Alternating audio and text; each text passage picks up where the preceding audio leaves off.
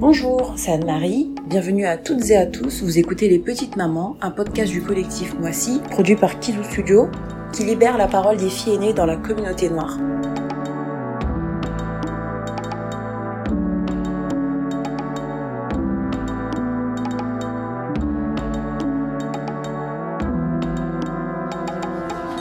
Je m'appelle Di, j'ai une trentaine d'années et je vis en région parisienne. Euh, je travaille dans l'informatique. T'as combien de frères et sœurs? Alors j'ai officiellement, normalement, normalement j'ai deux petits frères. Deux petits frères? Oui. Ils sont relativement plus jeunes que toi?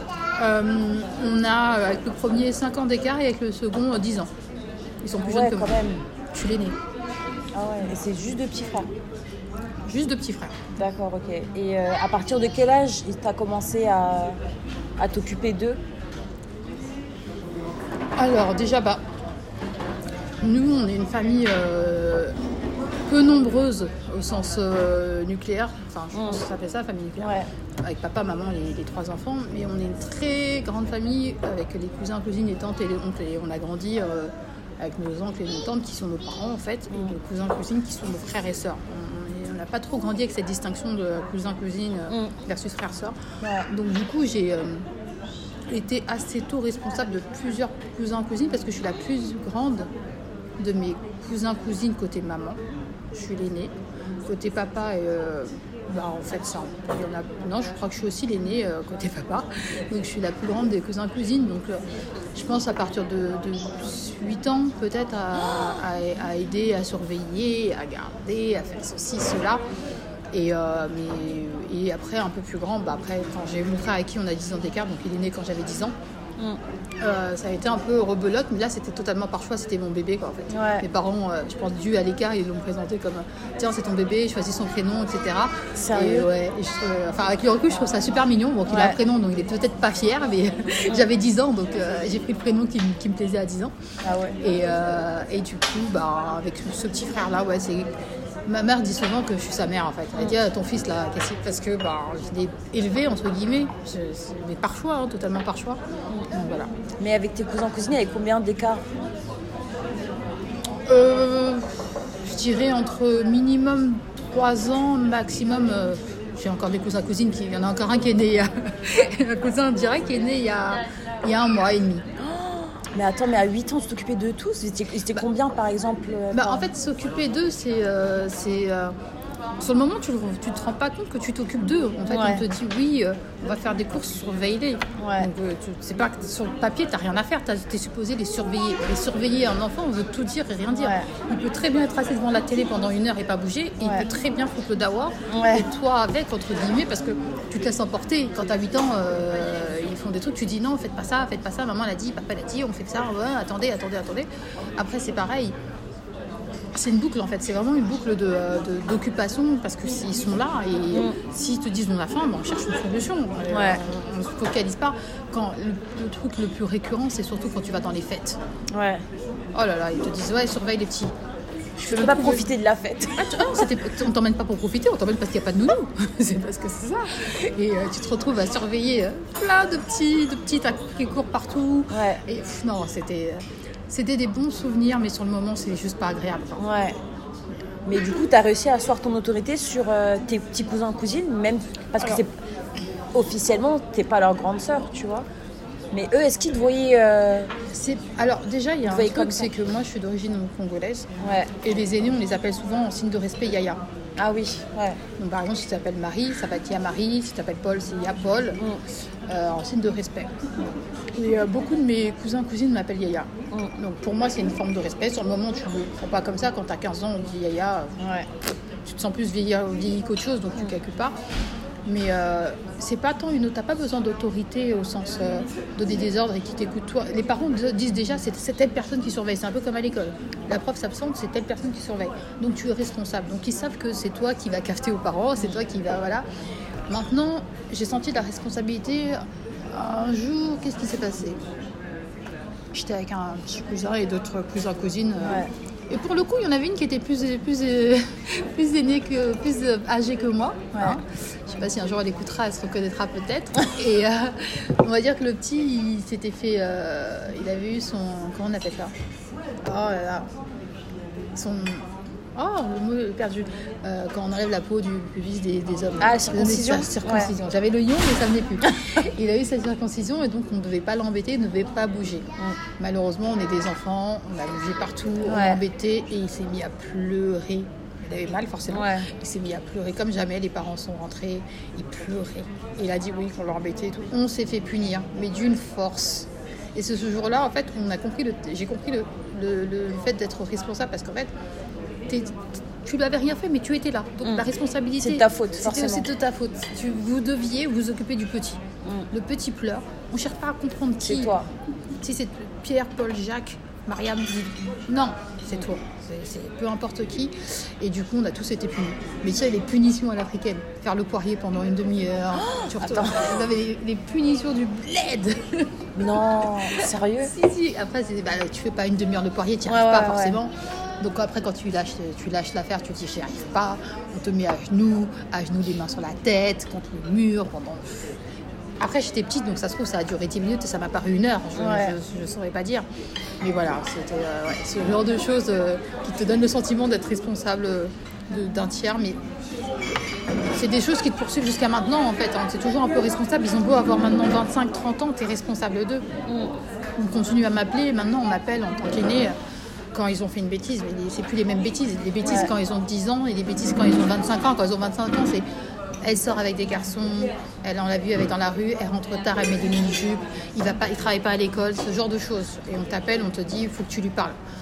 Ouais, c'est un peu délicat parce que tu vas pas parler à ta petite cousine en lui disant ouais, c'est pas bien de sortir euh, en mini-jupe jusqu'à 2h du matin quand toi tu l'as fait. C'est- hypocrite. Et euh, oui, il ne travaille pas à l'école. Et quand tu appelles ton cousin, il ne travaille pas à l'école. Euh, C'est pas qu'il ne travaille pas, c'est que ce que vous lui avez demandé de faire à l'école ne lui plaît pas. Ouais. Mais que les parents n'ont pas pris le recul nécessaire d'avoir une discussion. Pour eux, c'est il a tes sales notes parce qu'il ne veut pas. Peut-être parce qu'il ne comprend pas, peut-être Ouais. parce qu'il n'y arrive pas. Il n'y a pas de discussion Non, entre les parents, donc c'est forcément toi, ça passe toi. C'est toi l'intermédiaire en fait. Ouais, oui, c'est, on te sollicite pour que tu fasses l'intermédiaire et c'est un peu. euh, Ça, c'est plutôt ce truc-là qui me gêne. Ouais, Parce que, euh, je sais pas, en fait, on t'é- on t'érige en modèle. ouais. Parce que tu es l'aîné, tu dois être le modèle et euh, montrer l'exemple. Mais en vrai, j'ai rien demandé. J'ai pas demandé à être l'aîné, j'ai pas demandé à être un modèle. Parce que, on va dire qu'il s'avère que j'ai fait des études, etc., que je me suis mariée, tatati. Donc j'ai suivi le, le schéma attendu Ouais, euh, sur le papier, hein, parce qu'en vrai, ça a quand même eu, euh, il y a quand même eu des conflits avec mes parents aussi. ouais. Euh, du coup, pour les, les oncles et tout ça, c'est ah, faites comme elle, faites comme elle. Mais je suis pas du tout parfaite, je suis loin de l'être. Et euh, ça a même créé des histoires avec certaines cousines qui ont, ont dit Ouais. euh, bah, on en, en fait, on en a marre d'entendre parler de toi, on en a marre qu'on nous dise, euh, on compare à toi. Alors, du coup, ça crée des, des, des Ah, donc conflits. ils ont eu de la rancœur en fait. Ouais, mais je comprends. Honnêtement, je comprends. Personne être- aime être euh, euh, comparé. Mm. Donc, euh, c'est plutôt ça en termes de qui est le plus difficile. Autant la responsabilité en soi de devoir s'occuper d'enfants, de devoir euh, euh, surveiller ou de devoir préparer à manger, etc. C'est rien parce que ça reste des, des- des éléments, des, actes physiques. Mais tout ce qui est mental est Ouais. plus dur à porter. C'est euh, avoir ton téléphone qui sonne en disant il y a tel, un tel a fait ci, un tel a fait ça, et que tu te sens obligé parce qu'en même temps, si tu n'appelles pas ton cousin ou ta cousine pour en discuter, ses parents, les parents vont dire tu nous as abandonnés. T'as Oh, déjà une, une fois refusé? Alors, j'ai pas refusé d'appeler, j'ai refusé en disant je sais déjà pourquoi la personne elle agit comme ça.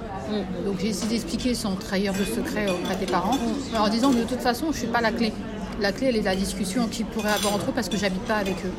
Mais je peux pas refuser de prime abord parce que ça reste ma famille, ça reste mes parents. Mon oncle et ma tante sont mes parents. Donc euh, quand tes parents te demandent de l'aide, tu ne peux pas dire non au sens euh, propre. Tu ne peux pas dire non et t'en désintéresser. Ça te travaille.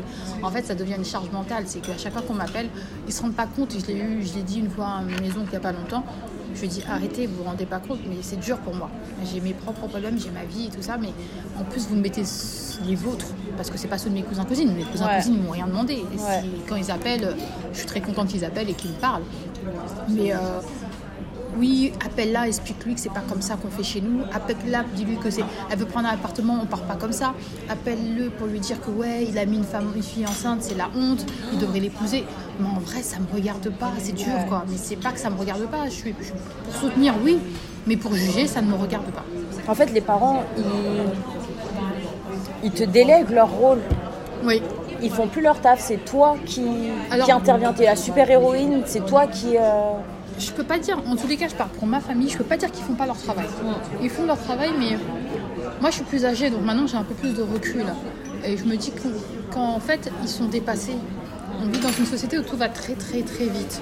Ils doivent être, on leur dit d'être assez ouverts pour pas que leurs enfants fassent des bêtises, donc pour discuter avec eux, mais quel parent veut être assis Enfin, on n'est pas dans des séries télé. hein. Ouais. Quel parent veut être assis à la table de, son, de sa fille qui lui dit Ouais, euh, j'aime un mec, mais le mec il m'a dit si je couche pas avec lui, euh, il pourra pas sortir avec moi. Quel parent veut entendre ça? Tu veux Ouais. pas avoir ce genre de, de discussion avec ton enfant, c'est normal.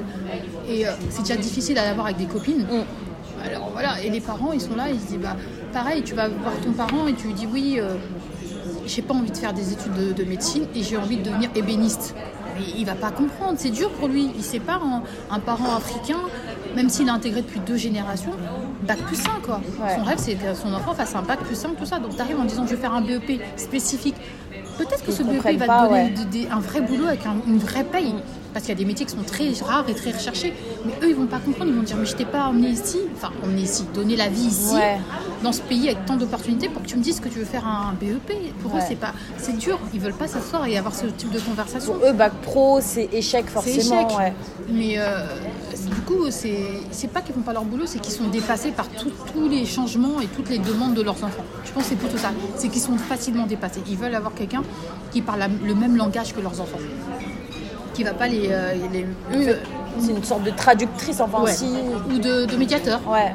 de médiateur envers euh, ouais de médiateur mais j'ai eu une embrouille avec euh, une très très très grosse dispute Ouais. avec un de mes frères qui m'a reproché plein de choses et il a eu raison de le faire il a eu vraiment raison de le faire il a mis des années à le faire Ouais. on s'est pas parlé pendant je pense un an Euh, mais il a eu raison. Sur le moment, j'étais un peu euh, choquée, un peu.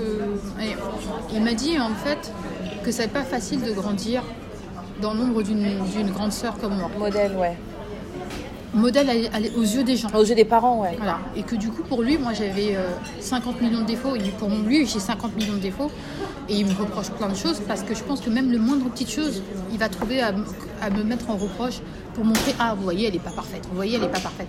Et je le comprends.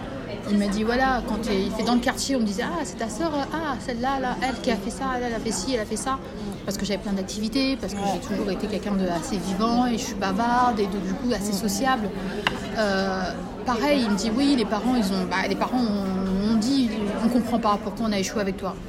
Ils ont eu le sentiment d'échouer parce qu'il n'a pas fait le même circuit que moi, le circuit scolaire. Le même, il n'a pas le même parcours scolaire que moi. Il n'a pas fait les mêmes études. Il n'a pas été jusqu'au bac plus 5. Il n'a pas été jusqu'à, jusqu'à, jusqu'à. Il n'a pas eu le permis à 18 ans comme moi. On n'a pas le même schéma. Du coup, mes parents n'ont pas compris. Comment on peut faire la même chose, donner la même éducation et pas avoir le même résultat du coup, leurs mots étaient durs. Et lui, il m'a reproché, il m'a dit, au niveau des parents, au niveau du travail, au niveau du quartier, au niveau des amis, au niveau de la famille, t'es toujours la privilégiée. Et parce que je suis l'aînée, je suis la préférée.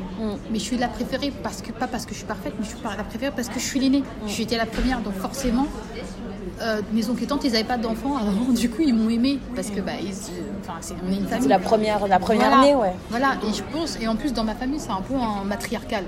C'est Ouais. les femmes qui décident de tout, c'est les Ah. femmes qui, euh, qui ont accès à tout. Ouais. Moi, ils- on m'appelle des fois, on me dit oui, on va faire ça au pays, t'en penses quoi? Euh, On me demande mon avis sur des trucs, des histoires de terrain, des trucs. Wow, les gars. je- je- Bah, en fait, plus qu'être la petite maman, t'es le, le pilier en, en quelque sorte. Peut-être. Ils t'ont érigé en, en- en modèle pour leurs enfants. Mais ils ont fait un peu la même avec ma mère. J'ai le sentiment que ma mère, elle fait beaucoup de choses parce que bah, ses frères et sœurs, ils, ont ils dépendent d'elle, ses cousins cousines ont dépend- dépendent d'elle. Peut-être qu'elle a une très grande sagesse hein, qui fait que c'est pour ça que je sais pas. Mais du coup, on reproduit un peu le schéma qu'on a eu avec ma mère, avec euh, beaucoup plus de pression sur moi parce que bah. Ma mère n'a pas, pas été diplômée, donc on n'a pas eu la même chance du travail. Ouais. Moi, j'ai un bon travail, bon dans le sens euh, Ouais. sociétal du terme. hein. Euh, du coup, beaucoup plus d'attentes. Donc, je sais pas, peut-être euh, on m'a érigé en modèle parce qu'on veut le meilleur pour ses enfants en se disant que moi, ce que j'ai, c'est le meilleur. Peut-être. Ou peut-être que c'est aussi l'image que je donne, peut-être que j'en fais trop, peut-être que j'en montre trop. Je, peut-être que justement le fait qu'on m'ait souvent responsabilisé bah, m'a donné moi ce sentiment de je devais être à la hauteur. Ouais. Mais je pense que c'est plus ça, que je me mets souvent la pression. T'es mis la pression Ouais. pour pouvoir euh, répondre aux attentes. Ouais, parce que quand t'es la déception, ça t'es pas la déception que de toi-même, t'es la C'est toute déception la de famille. toute la famille. Ouais. Tu vois, et c'est- vraiment ça. C'est, je me suis mariée et euh, j'ai fait tout, euh, tout, tout ce qui devait être fait, on va dire. J'ai fait la dot, le mariage traditionnel chez nous, comme c'est voulu, alors qu'au départ je voulais pas. Ouais. J'ai fait la mairie, j'ai fait l'église. fait- Et du coup, on dit souvent Ah, tu nous as honorés. Mais je ne l'ai pas fait spécialement pour eux. Je me suis mariée parce que je voulais me marier. Mais Ouais. tu nous as honorés. C'est pas tu as fait honneur, tu es honor- honoré. Non, tu nous as honorés. C'est euh, comme si je leur ai rendu euh, ce qu'ils m'avaient donné. Et ça, ça me. Quelque part, c'est orgueilleux, mais ça me rend fière. Ouais. Je suis pas fière de ce que je fais. Je suis fière de ce que ça évoque pour la famille, de ce que ça provoque comme joie pour la famille. Mais plus pour tes oncles et tes tantes, puisque les, les autres, eux, ça leur, ça les, comment dire, ils sont pas complexés par le fait que tu sois déifié autant par, ta- par tes oncles et tantes et tes parents. Mes cousins, cousines et mes ouais, frères, ouais, Je pense que oui, certains. Après, euh, ce qui est bien aussi, enfin, ce qui est bien, c'est que euh, avec les réseaux sociaux, etc., ils se rendent compte aussi que je dis de la merde, je fais de la merde et que, que je suis juste folle. Ouais. Euh, du coup, je pense que ça a permis de démystifier un peu tout ça.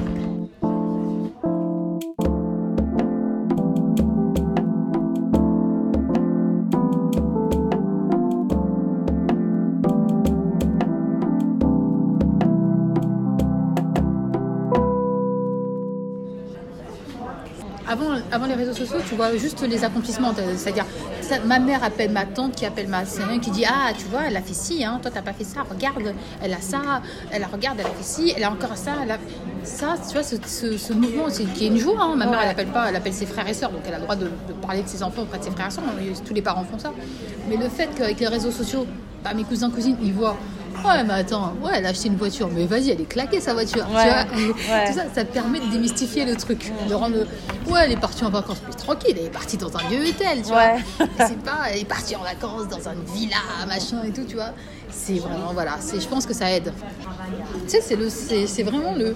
Tu dis à ta mère, je pars en vacances, dans, dans une villa en Espagne. Ta mère, elle n'a jamais été dans une villa en Espagne. ouais. Ah oui, donc elle s'imagine un imagine, truc de ouf. voilà, tu vois ce que je veux dire Et même aux jeunes de nos parents, tout ce qu'on fait est merveilleux. On va pas se mentir, pour tous les parents. Un enfant qui dit, euh, ils vont dire, elle a dit maman. Elle a dit maman.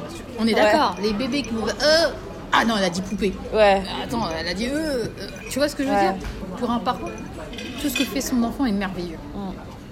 C'est vraiment, euh, ton enfant, c'est un, enfin, je La prunelle de ses yeux. Ouais, tiens.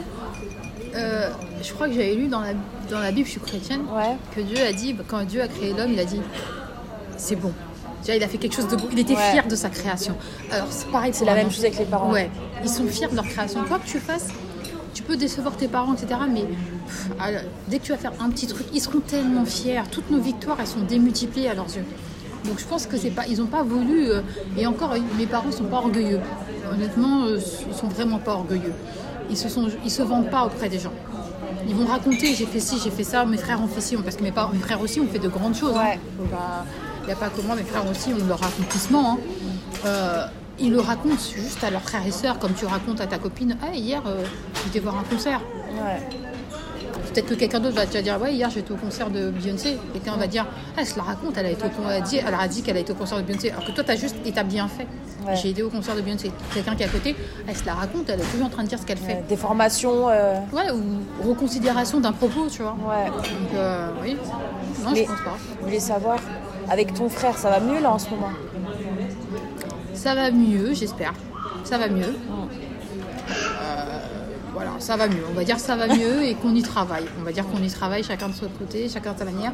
Et que bah, je pense que ça a vraiment beaucoup pesé. Ce- les mots dits par nos parents. et, Ça l'a blessé. Ouais, ça l'a vraiment blessé. Que moi aussi, peut-être, euh, j'ai dû dire des phrases qui l'ont blessé, du type Je comprends pas, regarde, lui et moi, on est comme ça, il n'y a que toi. Il n'y a que toi. Tu sais, le fait de le sortir du Ouais. cercle, de, de le marginaliser par les propos, ça n'a pas dû aider. Maintenant, je pense qu'on apprend tous les deux de nos erreurs. rabaissé, ouais. Je pense, ouais. Après, il n'y a que lui qui saura dire comment il, il a ressenti les choses. hein. Mais euh, je pense que vraiment, on, se- ouais, on, se- on essaye de faire en sorte que ça aille mieux. Parce qu'on reste frères et sœurs, hein, de Ouais. toute façon. donc, euh, Et du coup, je voulais savoir, tu disais que ta mère, elle avait, euh, elle était aînée, c'est ça aussi? Oui, euh, Du coup, vous avez déjà essayé de parler de ce genre de choses? Ouais, ma mère, en fait, elle est. euh, Il y avait des garçons au-dessus d'elle. hein. C'est l'aîné des filles. Et comme j'ai dit, chez nous, c'est les femmes qui, euh, qui ont le- les décisions, euh, l'autorité, etc. Euh, ma mère, elle a eu. pareil, elle a été responsabilisée très tôt. Elle a été envoyée. elle a fait toute sa, sa jeunesse et toutes ses études chez les bonnes sœurs en Afrique. Donc, elle a été en internat. Je crois que de ses, genre, de ses 6 ans à ses 18 ans. Quoi. Elle était en internat chez les bonnes sœurs. Ah ouais. le truc hyper rigide et tout.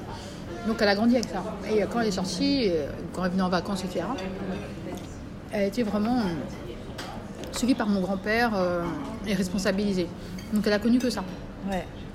Et ça a amené une certaine froideur chez elle. Et euh, du coup, je pense qu'elle m'a élevée un peu avec cette, cette, vision-là. froideur Ouais. Et cette vision-là de. euh, bah, t'as pas le choix, il faut que tu fasses les choses. T'as pas le choix, il faut que tu sois capable de faire. Je suis très indépendante et je suis assez autonome et débrouillarde. Quand ça passe pas par la porte, je suis passée par la fenêtre. Si la fenêtre ça passe pas, je passe par ce. Tu par toujours chat. une solution, Ouais, ouais. Je cherche toujours des solutions. Et par contre, euh, j'en ai déjà parlé, ouais. On a déjà parlé du fait que bah, ce qu'on appelle la charge mentale, maintenant c'est une expression qui revient souvent, cette expression de charge mentale, elle est vraie. Mais euh, moi, je prends comme du positif aussi, c'est ce qui m'a formé, c'est ce qui m'a permis de sortir de beaucoup de situations. Je d'être as- assez débrouillarde et responsable. Mais par contre, c'est dur. Parce que vraiment, je lui ai dit aussi que bah, chaque échec chez moi est vécu comme une, euh, un cataclysme. C'est vraiment. euh, le moindre petit échec est, est très mal vécu. Je le vis mal, je dors pas bien, je, voilà. Et, Mais euh, pourquoi? Parce que tu dois absolument de réussir Ouais. pour montrer euh, le bon exemple. Ouais, je me dois de tout réussir pour montrer le bon exemple, pour montrer qu'ils n'ont pas échoué. Pour montrer aussi, enfin, quand tu réussis, c'est pour toute ta famille, quoi. Ah, totalement. Moi, tout ce que je fais, de toute façon, c'est comme je dis tout le temps, tout ce que je fais, c'est pour les miens. Je fais rien pour moi. Tout ce que je fais, c'est pour les miens. Je, peux, je, je n'ai pas la, la mentalité de penser. euh, À toi toute À moi, seule. non. Et ça s'est jamais arrivé T'as jamais pris une décision juste pour toi toute seule? Si c'est pas pour moi, non, ce sera toujours. euh, soit je pense à mon mari, soit ma famille, soit mes, mes potes, mais il y a toujours euh, quelqu'un d'autre. euh, Mm. Je pèse le pour et le contre pour l'incidence que ça peut avoir pour les autres. Mais, ouais. euh, ouais, c'est surtout ça. C'est dur en fait de se lever et de penser toujours à quelqu'un. Et l'empathie. Je, je suis hyper empathique. Et c'est dur. C'est vraiment dur de toujours penser aux autres avant des fois de penser à toi. Ouais. Tu vois, tu sais, des automatismes à donner aux gens avant de penser à te à prendre pour toi parce que tu dis, oh, j'en ai pas vraiment besoin, oh, c'est pas grave, tu vois. Mais, euh, enfin, j'entends beaucoup de discours, j'ai lu pas mal de choses. euh, parce qu'on a parlé, on a, on a échangé sur les réseaux sociaux, Ouais. j'ai lu un peu des témoignages des gens. Et je trouve par contre qu'on est très très dur face aux familles africaines. Je trouve qu'on est vraiment dur dans les reproches qu'on leur fait. Dans quel sens? Y, a des, on- il y a des gens, je dis pas, ça, qui n'ont pas souffert. Tu n'as pas le droit de sortir parce que tu t'occupes de tes frères et sœurs. Ouais. C'est vrai. Euh, tu dois faire à manger comme une maman, le ménage, etc. Et c'est vrai. Il y a des gens, il y a des, il y a des niveaux, il y a des échelles. Moi, je l'ai fait, mais euh, moi, j'avais pas le droit de sortir avant que la nourriture soit faite. Ma mère me levait à 7h du matin le samedi, il faut faire le ménage et la bouffe, et je finissais pas. La, Eh, la nourriture du bled, elle prend du temps. Hein. Ouais, les repas africains, ils prennent du temps. hein, ouais. Euh, t'as un hachoir, mais tu te demandes de piler les, les légumes. Ouais, on a un- t'as un moulinex, maman. et euh, genre, j'avais pas le droit de sortir avant 14-15 heures et tu devais rentrer avant 18 heures. Donc Ouais. en fait, au samedi, je sortais faisais 3 rien heures par. euh, et ça a été ça pas mal d'années, jusqu'à l'année du bac où euh, je me suis émancipée beaucoup. Mes parents m'ont beaucoup ouvert la porte après. Mais euh, je dis pas que c'était facile. Je dis pas que les gens n'ont pas mal vécu. On vit tous des choses différentes et on, la manière de percevoir. Mais maintenant que je suis adulte, bah, je regrette pas tout ça. Je regrette pas qu'on m'ait responsabilisée parce que bah, je suis capable de faire beaucoup de choses que certains de mes amis étaient capables de faire, incapables de faire à 18 ans.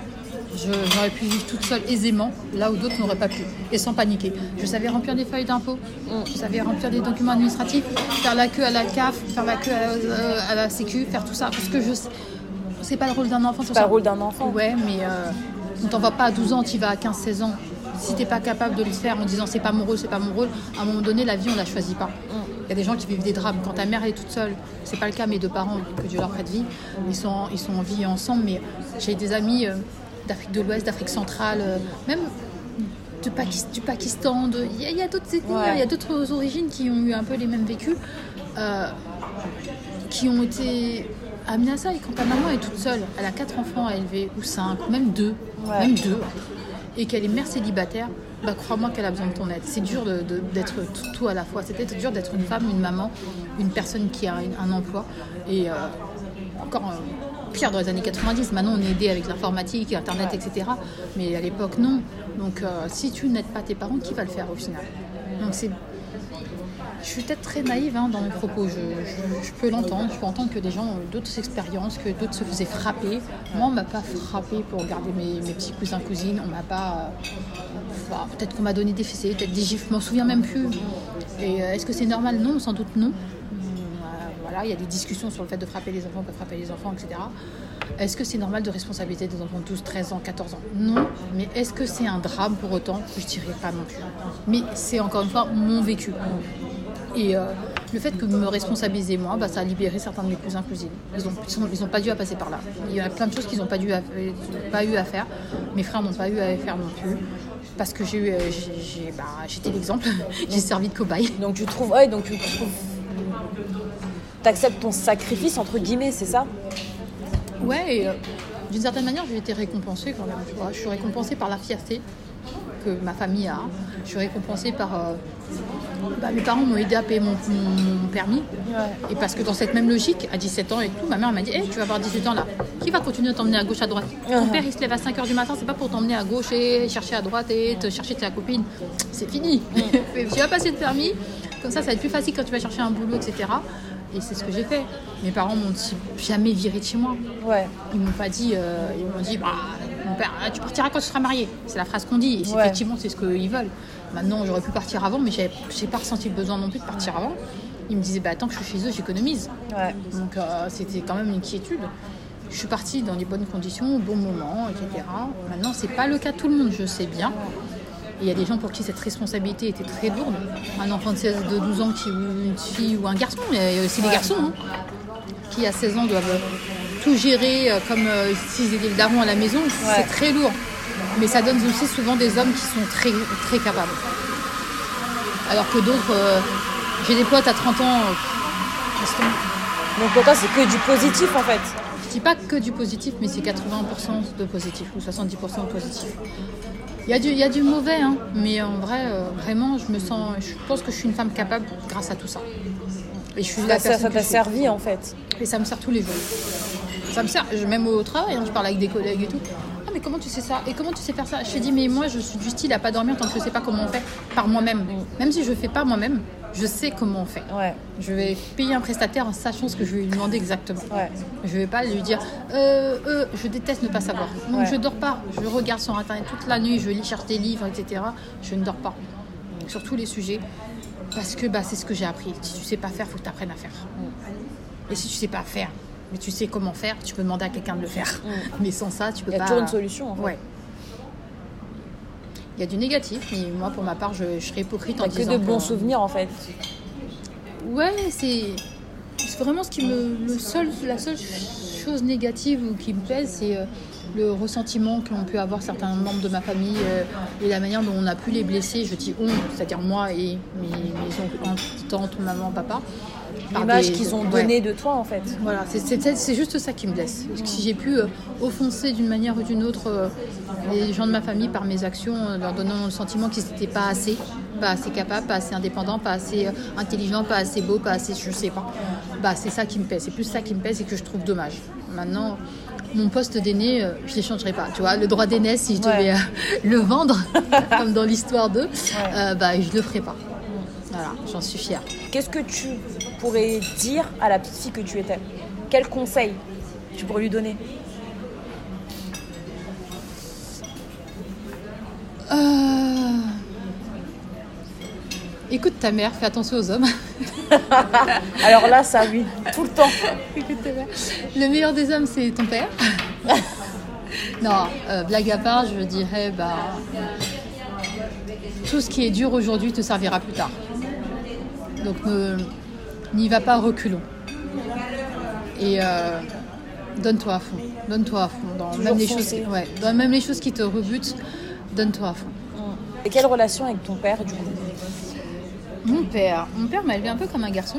Ah ouais Ouais, je pense qu'il voulait un Malgré que tu sois la fille aînée, avec toutes les charges qui incombent et tout, Ouais, mon père, euh, c'est que depuis peu, hein, qui... même mes qui parents. te considère comme la Mes fille parents, aînée. ils m'ont dit je t'aime. euh, ils- Ma mère était très froide. hein. Elle a commencé à me dire je t'aime, je crois que j'avais 25 ans. Wow Et ça me faisait bizarre. J'ai fait ouais, tu sais, du style, même mon père, il envoie des messages. Il dit je t'aime, mes frères, ils envoient un message genre Eh, il a quoi ton daron? Ouais, bah c'est ton daron à toi. hein. c'est des trucs que tu dis oh là, c'est pas des choses qu'on disait, que tout ça. Donc, euh, et mon père, il, il me traite en princesse, mais il m'a jamais traité comme une princesse. Tu vois la différence ou pas? Non Alors, En fait, je suis, je suis précieuse à ses yeux. mais il ose pas te le dire. Mais il m'a jamais traité comme une personne pour que je sois précieuse. C'est-à-dire qu'il m'a toujours levé et il me faisait porter des télévisions et tout, je sais pas combien de kilos. Je disais, mais euh, eh, je suis une fille. Il disait, et alors? Répondait, et alors J'étais là, oui, viens, on va voir comment tu vas voir comment on va, je répare ça. Est-ce que ça m'intéressait de voir comment il répare ça? Ça m'intéressait. Il voulait que je sache comment il fait pour réparer. Ça passe. Et si un jour je suis pas là, voilà, je- oui, si un jour je suis pas là, que l'électricité s'arrête, tu vas aller là, le fusible là, tu le changes. là. Ah ouais. Oh, maman est là, non? Il allait aussi loin. Il est vraiment comme ça. Et, euh, et en fait, il m'a souvent défendu. Parce que vraiment, le, je dis, le pouvoir chez nous, c'est les femmes qui ont le pouvoir. Donc c'était ma mère qui décidait de tout, etc. Et mon père, souvent, euh, ouais, souvent il m'a défendu euh, face à ma mère. Oh, laisse-la tranquille. Oh, laisse-la. Oh, machin et tout. Et on n'a jamais été dans un conflit. Au contraire. C'est autant ma mère était froide et assez conservatrice, on va dire ça comme ça. Autant mon père était assez, euh, je sais pas si on dit libéral, je sais pas comment le dire, mais euh, genre euh, à partir de 17-18 ans, quand on voulait sortir, c'est mon père qui nous ramenait en boîte. Ah ouais? Parce qu'il était, il disait, bah, je préfère ne- que tu ne me mens pas, de savoir où tu es. Je te dépose moi-même et je te récupère. Donc il se levait pour nous récupérer dans la soirée avec mes copines. Sérieux vers, quelle heure? Il allait au travail vers 6h du matin, donc il venait nous récupérer certaines fois. Moi, il m'a récupéré deux, trois fois à 5h du matin. Après, il est parti, euh, il m'a déposé. Après, il est parti travailler. Et il nous déposait avant, quand je crois qu'on.